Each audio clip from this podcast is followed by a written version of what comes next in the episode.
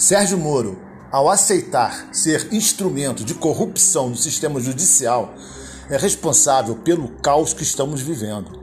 Desde o golpe, a prisão de Lula e a eleição de um presidente que, para ser considerado um ser humano, vai ter que rastejar por algumas vidas. A pandemia está sem controle.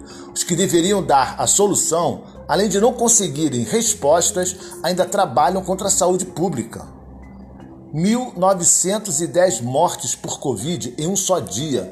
E o excrementíssimo presidente, nesse mesmo dia, mandou preparar um leitão para almoçar com parlamentares da bancada de Minas Gerais e com o governador que o apoiam.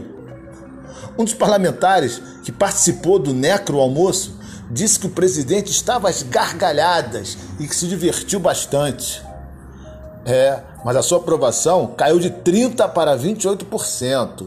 Esse índice ainda é alto, porque é sustentado pela comunidade evangélica fundamentalista, onde estão os pensamentos mais reacionários da sociedade. O PIB caiu 4%, a maior e pior queda em 24 anos. Paulo Guedes não serve nem de estrume para a economia. É um homem do mercado que funciona ligado na tomada da especulação.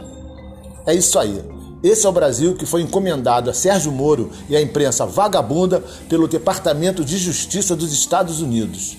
E como missão dada é missão cumprida, o povo foi massificado ao extremo para acreditar que o problema eram as pedaladas fiscais da Dilma, o triplex do Lula e, por fim, tentar encaixar um candidato liberal nas eleições de 2018.